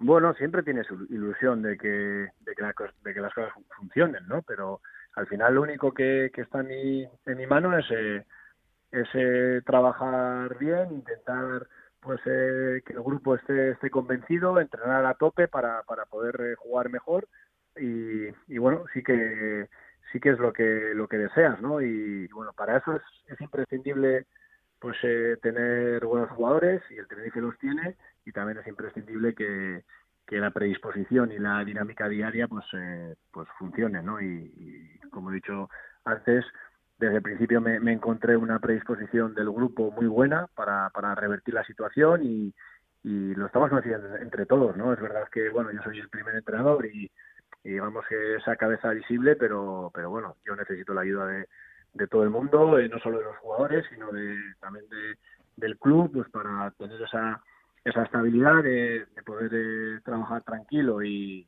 poder pues eh, entrenar bien y mm. afortunadamente pues también noto que, que mi trabajo se está valorando mucho y estamos consiguiendo enganchar a la afición que, que al final nosotros eh, jugamos por, por la gente ¿no? y es lo que lo que queremos que la gente se ilusione y, y bueno y, en eso estamos y la verdad es que muy muy, contento de, cómo, de cómo va todo, ¿no? Hmm. Hombre, y que, los, que el tiempo de Bilbao está muy bien, pero que los 25 grados de Tenerife pues, pues también ayudan, ¿no? Bueno, eh, al final pues eh, es un buen clima, eh, pero bueno, ahora está, está mejorando el tiempo, pero hasta ahora no te creas que, que ha hecho demasiado sol, ¿no? Eso me decía Luis Milla hace poco, me decía, joder, me he venido aquí, todo el mundo me decía, vas a ir a la playita todo el día y, esto no puede ser. Digo, bueno, no te preocupes, ya llegará ese tiempo. Eh, pero bueno, la verdad es que para, para entrenar y para jugar, pues mejor, ¿no? Al claro. final, pues eh, es verdad que, que ha llovido más de lo habitual porque la gente de aquí pues está, está muy extrañada, pero, pero bueno, es, evidente que, que, el clima de aquí pues es, es muy agradable y, y bueno, y así es mejor, ¿no? Pues, eh, Mister del Tenerife, Joseba Echeverría, que haya muchísima suerte en lo que queda, queda la parte más bonita con esas siete finales por delante y que el equipo pueda conseguir ese objetivo de entrar en el playoff, porque desde luego que sería el remate a una parte de la temporada que está siendo prácticamente perfecta. Así que que haya mucha salud y que haya muchísima suerte. Un placer haber compartido esos minutos contigo. Gracias, Joseba. Muy bien, muchas gracias a vosotros. Un abrazo muy fuerte. Venga, gracias. Pues muchas gracias al entrenador del Tenerife, José Echeverría, y bueno, con también importante esa, esa noticia que nos ha contado aquí en Juego de Plata Joseba, eh, y es que él va a ser el dueño de su destino a final de temporada. Eh, así que el Atleti de Bilbao, evidentemente, él va a hablar con ellos, como bien decía, pero Él será quien decida si se queda en el Tenerife, si vuelve al Athletic o si eh, valora otra, otra opción, porque desde luego yo creo que ofertas no le van a faltar y también va a depender mucho este tramo final de la temporada, pero tal y como pinta el equipo, pues parece que, no le faltarán ofertas. Em, hay un equipo que está en una situación complicada, yo creo que porque en las últimas semanas pues eh, no, no ha hecho los deberes, porque el filial del Fútbol Club Barcelona estaba en una situación en disposición de salvarse, pero el equipo de Gerard López no gana desde el 18 de febrero. Es verdad que en el partido que cerraba esta jornada frente al Huesca era un partido muy complicado, eh, está ahí la clasificación en la temporada del, Huesca, pero aún así el filial del Barça empezaba poniéndose por delante en el marcador y tenía que ver cómo en solo cuatro minutos el conjunto ostense remontaba ese partido y volvía a caer. Son cuatro derrotas consecutivas y cuatro empates consecutivos, lo que le hacen estar en el primer puesto de descenso a Segunda División B.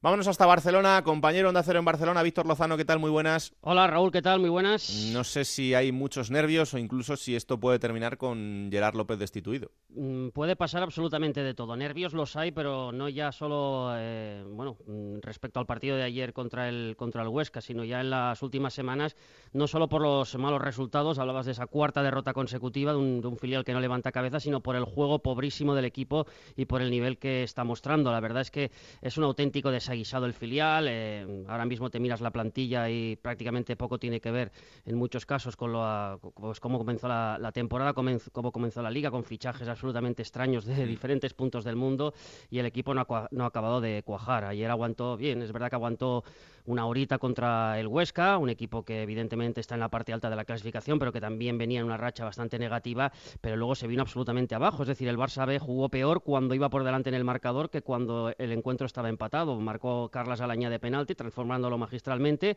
a los 12 de la segunda, pero es que el equipo se vino abajo cual castillo de naipes, porque prácticamente en 10 minutos le dio la vuelta al Huesca y lo peor fue la imagen que dio el equipo a partir del 2 a 1. Fue incapaz de crear una sola ocasión de gol, fue incapaz de acercarse eh, con peligro los dominios de la portería del Huesca y al final acabó firmando una nueva derrota que deja al equipo en una situación muy complicada, todavía en zona de descenso y sobre todo con la sensación de que le cuesta muchísimo eh, ganar un partido. Es decir, todos los encuentros son ahora mismo un vía crucis para un equipo de Gerard López, eh, un Gerard que está en la cuerda floja. Es decir, que me preguntaba si puede peligrar su puesto. Sí, sin lugar a dudas, porque eh, ya en las últimas semanas se hablaba de esto y con la derrota de ayer, sin lugar a dudas, todavía está más en peligro el cargo del técnico A mí una cosa, Víctor, que me llama la, atención de Gerard López en las últimas eh, semanas está incidiendo en utilizar a, Leñá en banda, ¿no? Cuando hemos visto que el mejor rendimiento lo ha dado de la media punta. Sí, sí, eh, es que va cambiando constantemente. Ahora, ahora sí que es verdad que ha incidido en esto. Eh, yo coincido plenamente contigo. Además, Leña es un jugador que conozco desde las categorías inferiores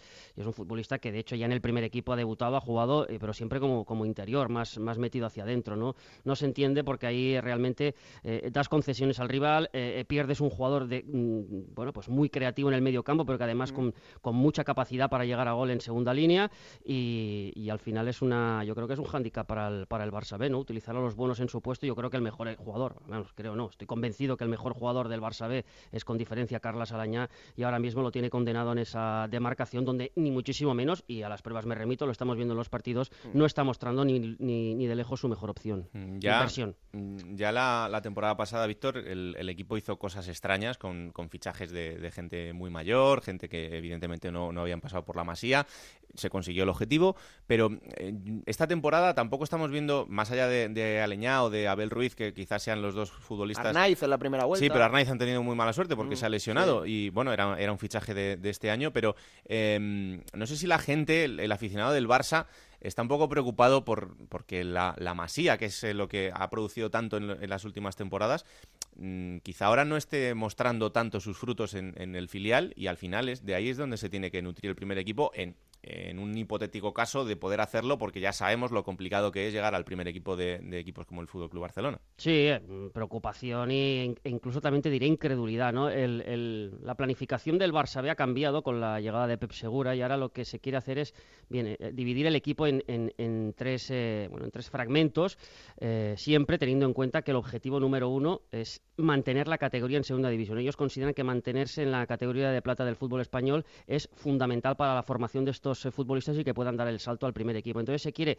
evidentemente, potenciar los chavales que puedan subir del juvenil, es decir, los del fútbol base, luego eh, fichar veteranos, jugadores como han estado en los últimos tiempos, como yo que es el caso de, de, Fali, por ejemplo, que es un jugador en el que confía mucho em, Gerard López, jugadores mm. más, más veteranos, no más curtidos en, la, en, la, en las categorías, y luego jugadores pues que potencialmente mm, pueden llegar un día a jugar al primer equipo, pero fichados del exterior. Ha venido hasta jugadores de Canadá, con eso ya os lo digo todo, es decir, jugadores de, semidesconocidos o incluso yo diría desconocidos, pero que eh, eh, pueden ser potencialmente en el futuro ser jugadores del primer equipo. Me viene al caso, por ejemplo, de, Ruiz de Galarreta, por ejemplo, ¿no? Mm, y de David otros Costas, jugadores, eh, David Costas, aunque deberá volver en principio al, Celta de Vigo a, final de temporada. Es decir, jugadores que, bueno, que, que, podrían, ¿por qué no?, llegar a jugar en el primer equipo, como ha sucedido esta temporada con alguno, pero que al final acaba siendo esto un, desaguisado. Y, yo creo que esto está provocando, mm, yo conozco mucho, además tengo mucha amistad con él, con Gerard López, e, e, es un buen entrenador y un tío muy sensato, pero yo creo que ahora mismo tiene tantas piezas en el puzzle que difícilmente sabe cómo colocarlas, ¿no? Ayer fue, acabó el Barça jugando con casi, bueno, con cuatro delanteros arriba, con Abel Ruiz entrando por Monchu, Carlas Pérez por Palencia, es decir, dos delanteros por dos defensas, al final por acumular delanteros eso no significa que vayas a crear más ocasiones, como se demostró, porque el Barça prácticamente ni pisó el área rival, y yo creo que ahora mismo hay un, bueno, un desconcierto absoluto en cuanto a lo que es la plantilla, los jugadores a utilizar y sobre todo el sistema, ¿no? Porque también dependes mucho de los resultados, porque insisto, lo que nos dijeron en aquella reunión es eh, el punto principal, el objetivo número uno, que no debería ser ese, para mí debería ser formar futbolistas válidos para el primer equipo, y si es en segunda B, en segunda B. Recordad, Pedro, eh, Pedro Rodríguez y Sergio Busquets pasaron directamente de tercera división al primer equipo del Barça y no pasó absolutamente nada. Y bien que rindieron, pues no. Ahora mismo el objetivo número uno es mantener la categoría por encima de todo.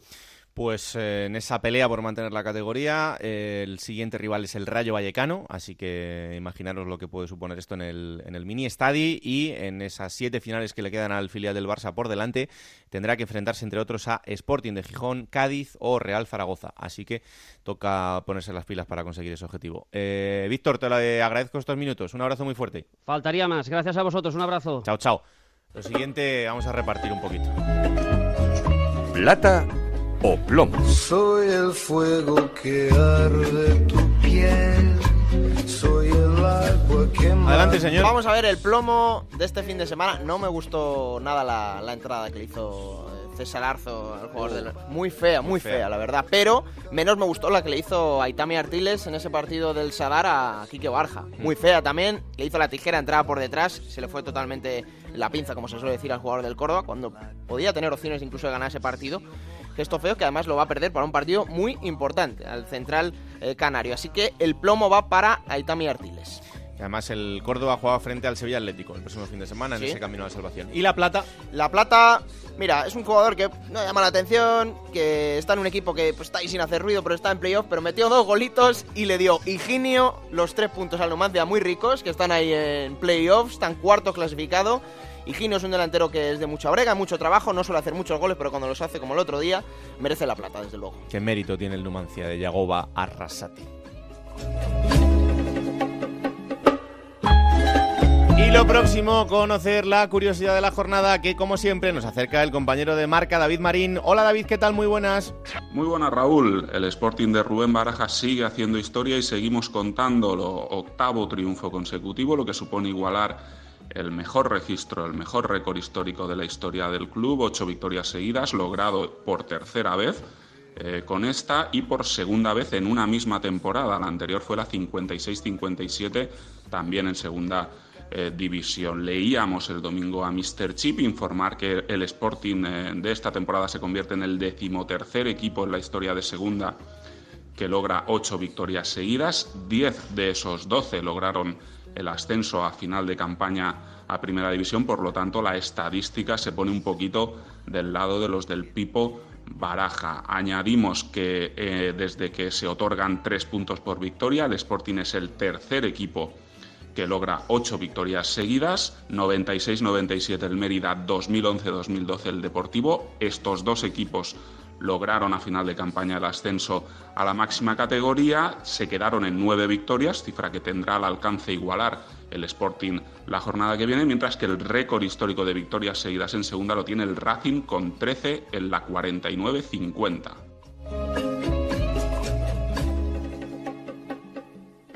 Gracias, David. Eh, hablando de ese Sporting de récord, claro que sí. Lo siguiente, el test de Gonzalo Palafox esta semana para conocer, de una manera un poco más diferente, a la manera Palafox, a Servando Sánchez, el futbolista del Cádiz.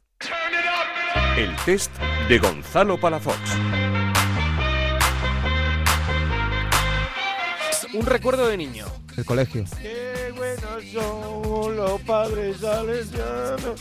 Bueno, yo no he caído, pero me ha gustado siempre esa canción. Barcelona, Una serie que sigas.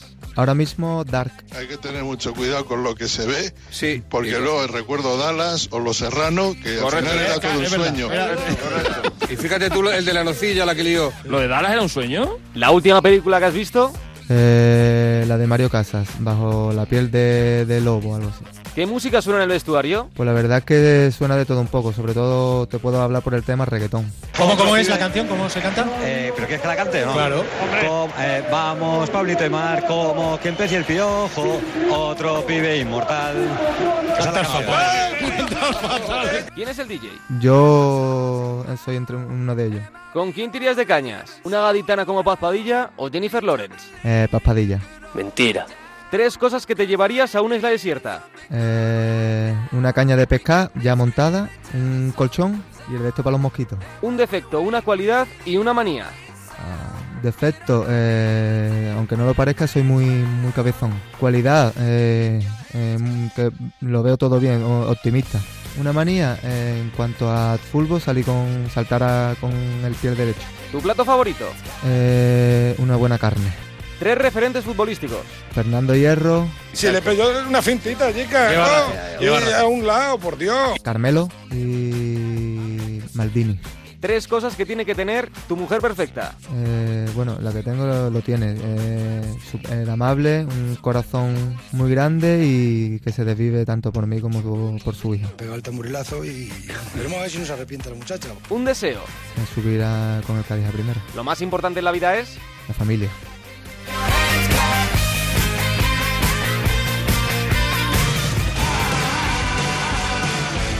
Vamos a por la próxima jornada que será ya la 36. Yo también me iría antes con Paspadilla. Comienza este Sí, viernes a las lo que 9 en Reus, el Reus Zaragoza.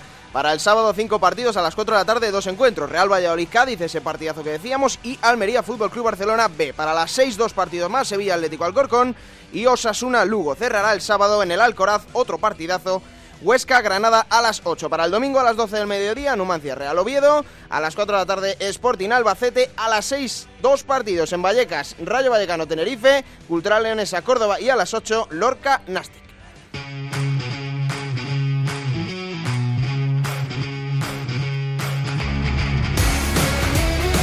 Momento ahora para repasar la segunda división B. Como siempre nos vamos hasta los estudios de Onda Cero en Elche con Montserrat Hernández y con Adrián Díaz. Hola, ¿qué tal? Muy buenas a los dos. ¿Qué tal, Raúl? Muy buenas. Hola, muy buenas, Raúl. Arrancamos con el repaso general de los cuatro grupos. Montserrat, empezamos por ese grupo tercero donde se han empeñado en empatar. Así es, tanto por arriba como por abajo. Los cuatro primeros y los cuatro últimos no pudieron sumar la victoria en esta pasada jornada, destacando por encima del resto de enfrentamientos el duelo directo que tuvo lugar en el Estadio Martínez Valero entre el Elche Club de Fútbol y el Real Mallorca.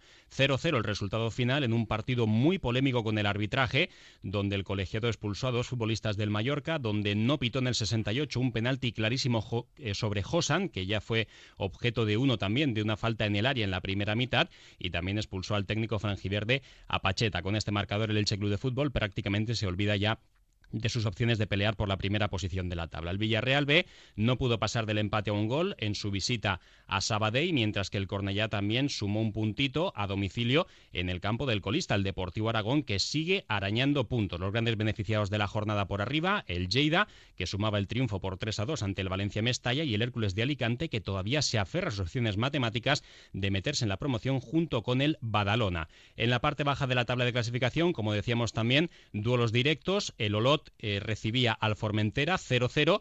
La Peña Deportiva jugaba en casa ante el Llagostera, 1-1 el resultado final, y el Atlético Baleares, que también daba un paso de gigante de cara a la permanencia, tras vencer por 3-1 a Lontiñén. Vamos al grupo primero, donde el Deportivo Fabril, el filial del Deportivo de La Coruña, es el que sigue líder y además volvió a ganar, y donde hay otra noticia también con el Fuenlabrada.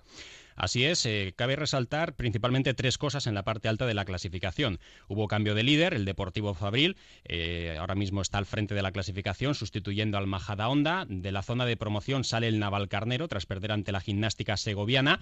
Vuelve a meterse el Rápido de Bouzas, mientras que el eh, Fuenlabrada en esta jornada, en el estreno de su nuevo técnico, de Eloy Jiménez, sumaba la victoria con una goleada y de esta manera pues recupera un poquito de crédito en la tabla de clasificación. Los resultados, el líder Deportivo Fabril que goleaba 1-4 en el campo del Atlético de Madrid B. El segundo clasificado ahora es el Rayo Majadahonda, 1-1 en su salida al campo del Cerceda, que ya está matemáticamente descendido. El tercer clasificado, el Fuenlabrada, en el estreno del hoy 4-0 ante el Racing de Ferrol, que sigue en descenso. Y el Rápido de Bouzas se coloca de nuevo cuarto tras ganar 2-0 al Coruso. Por abajo se suspendió, se aplazó el, el encuentro entre el Toledo y el Real Madrid Castilla como consecuencia de ese infarto que sufrió el jugador local Lasat, mm. el antepenúltimo, el, la gimnástica segoviana 1-0 ante el Naval Carnero y el resto de marcadores pues ya los hemos comentado con esa derrota del Racing de Ferrol y también el empate del Cerceda. Por cierto, la próxima jornada resaltar un derby gallego entre el Deportivo Fabril y el Celta B. Vamos al grupo segundo donde hay otro filial, el filial del Sporting de Gijón, que es el que sigue comandando la clasificación a pesar del empate de este fin de semana. Así es, de los cinco primeros clasificados en el grupo segundo, tres de ellos son filiales además en posiciones alternas. El primero Sporting B, tercero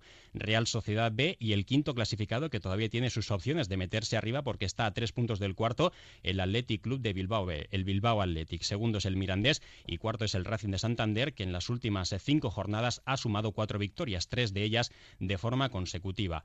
En los resultados eh, de los cuatro primeros, el líder, el Sporting B, sumaba un puntito en casa ante el Tudelano, el segundo el Mirandés vencía en Andúba con tanto como no de Diego Cervero por 1-0 frente al Logroñés, el tercero la Real Sociedad B, un golpe de autoridad 0-4 en el campo del Guernica y el Racing de Santander que también ganaba en el Sardinero por 2-0 ante el filial de Osasuna. Por abajo, la Peña Sport era el único de los de abajo que sumaba la victoria 3-1 ante la Lealtad eh, los Asuna que perdía ante el Racing de Santander y el caudal deportivo ya descendido era víctima de Lizarra que ahora mismo marca la zona de playout. Por cierto, un dato interesante, la Peña Sport, desde que en la jornada número 14 sumara su primera victoria hasta entonces, hasta entonces 13 partidos y solo un empate, ha sumado desde entonces en 21 partidos un total de 30 puntos. Ahora mismo estaría bastante cerca de la zona de playoff. Y por último, en el grupo cuarto, el Marbella, que sigue siendo el líder, pero ya sabéis que aquí siempre hablamos de la igualdad porque está empatado a puntos con el Cartagena. Está precioso este grupo cuarto de la segunda división B, donde los dos primeros, en Marbella y Cartagena, suman 63 puntos y están igualados. El Marbella, eh, por el duelo particular ante el Cartagena, porque le ganó los dos partidos por la mínima, 1-0 y 0-1, sería ahora mismo líder y de hecho es líder al frente de la clasificación. El Marbella, que en esta ocasión vencía por 2-0 al decano del fútbol español, al Recreativo de Huelva, el Cartagena en Cartagonova también hacía los deberes, 1-0 ante el Badajoz y duelo directo entre el tercero y el cuarto, un partido loco del que luego nos hablará Adrián Díaz. Eh, ganaba el Extremadura 0-2 en la nueva condomina y al final el Real Murcia se imponía por tres tantos a dos. Ojo al Extremadura porque se complica su participación en la promoción de ascenso ya que tiene equipos que ahora mismo le están pisando los talones como el Melilla, el Granada B y el Villanovense que será su próximo rival y que se aferra a falta de cuatro jornadas a sus últimas opciones de poderse meter en la liguilla en la fase de ascenso a la segunda división. Por abajo ya para terminar en este repaso de los marcadores, el Córdoba B vuelve a caer a descenso, 0-1 perdía en casa ante el Ejido 2012, también enfrentamiento directo entre Jumilla y Betis Deportivo que se saldaba en tierras murcianas con empate a dos goles y Las Palmas Atlético que ahora mismo marca el play-out ganaba con contundencia 4-1 al Lorca Deportiva que sigue siendo colista. Bueno, así están los cuatro grupos, vamos con los detalles. Adrián, empezando, como decía antes Monserrate, por ese partido suspendido entre el Toledo y el Real Madrid Castilla, después de lo que ocurrió con la SAT.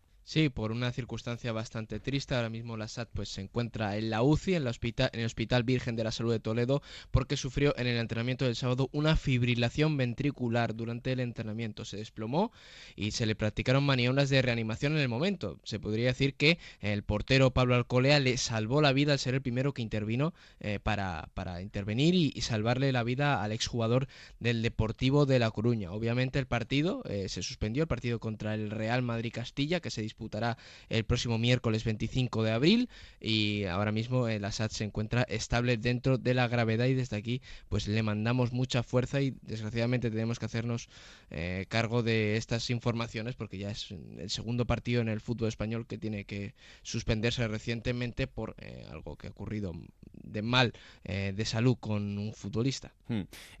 parece que en principio al jugador no le van a quedar secuelas, pero todavía es, pronto para saberlo, así que estaremos atentos a lo que pase en los próximos días y en cómo vaya la evolución del futbolista del, Toledo.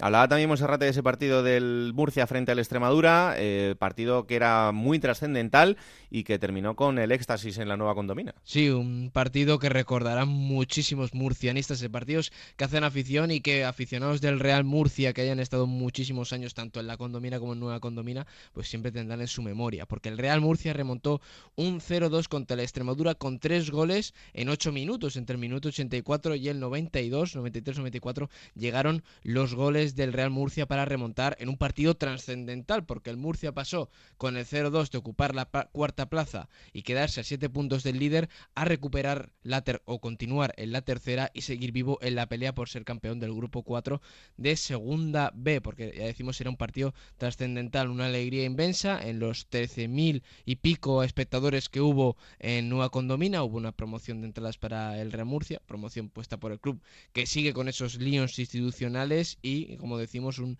un éxtasis eh, tanto en el campo, porque los jugadores celebraron una victoria con muchísima efusividad, cantando con la afición, con, eh, con la, sonando el himno eh, a capela por, por la megafonía. Incluso hay un vídeo de una persona que se quedó en, ropa interior cuando llegó el 3-2. No sé si había perdido alguna apuesta. Había dicho, si el Real Murcia remonta, me quedo en ropa interior. Y en ese vídeo también se podía ver a una persona mayor pues llorando de emoción, tapándose la cara, porque la verdad fue un momento muy emotivo y de los que crean afición y que va a quedar seguro para el recuerdo del murcianismo. A ver, cuéntame lo de la expulsión de Katie, el futbolista del filial del Atlético de Madrid, que el otro día lo contaba Paco Reyes en Radio Estadio y lo pasaba un poco mal por tener que leer ese, ese acta, pero se quedó a gusto, ¿eh? Sí, porque fue muy fuerte. La expulsión de Katie del Atlético de Madrid B en la derrota del filial colchonero 1-4 contra el Deportivo Fabril. Expulsión en el minuto 14 por decirle al árbitro vete a tomar por culo.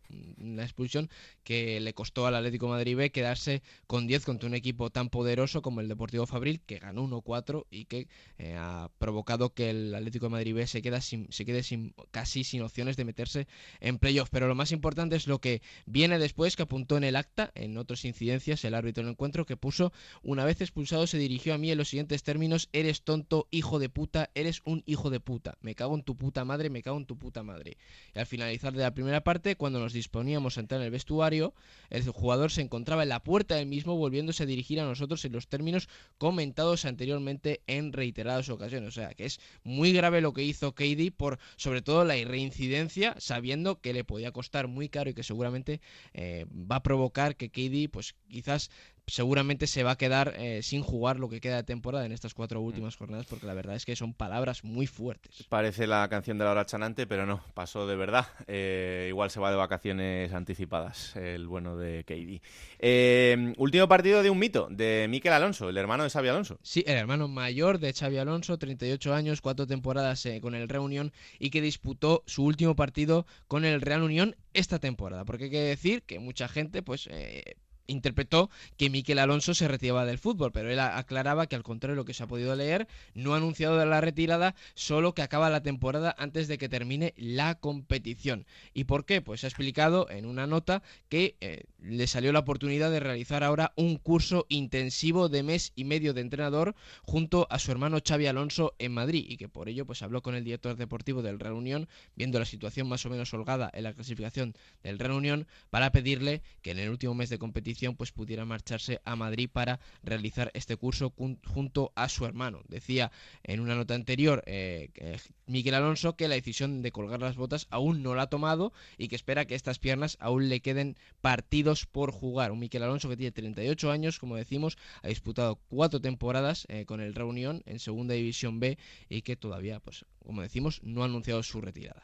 Una familia que destila fútbol por los cuatro costados, así que que le vaya lo mejor posible eh, y veremos a ver, porque si, como bien decías, eh, todavía no quiere dejarlo, pues eh, estaremos atentos a las próximas oportunidades que le lleguen, que seguro que, tendrá alguna este verano para poder haciendo lo que más le gusta, que es, que es jugar al fútbol. Pues hasta aquí, señores, disfrutad del fútbol del fin de semana y la semana que viene lo contamos. Un abrazo muy fuerte a los dos. Un saludo, hasta la próxima. Hasta la semana que viene, Raúl. Pues hasta aquí este capítulo 28 de Juego de Plata. La semana que viene, cuando estemos en el 29, quedarán cinco jornadas para el final, porque ahora mismo quedan seis, así que atentos a otro gran fin de semana de buen fútbol en la segunda división española, eh, aunque Santo Menos diga que no, Alberto, mucho mejor que muchas de las ligas europeas. No, vamos a ver, es que lo venimos diciendo desde el capítulo 1 de Juego de Plata, y ahora ya mucha gente empieza a decir, oh, pues es que la segunda es de las mejores ligas de Europa, es que está muy... Ah, ah, pues aquí en Juego de Plata lo contamos todo. Hay sitio para todos en el barco. Que se suban cuando quieran, que todavía quedan jornadas por delante. a lo mejor. Y queda lo más bonito. Así que, señores,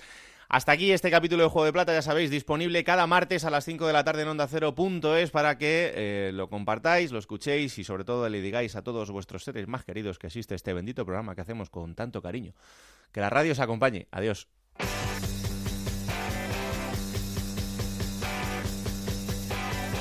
Raúl Granado, Alberto Fernández, Ana Rodríguez. Juego de Plata.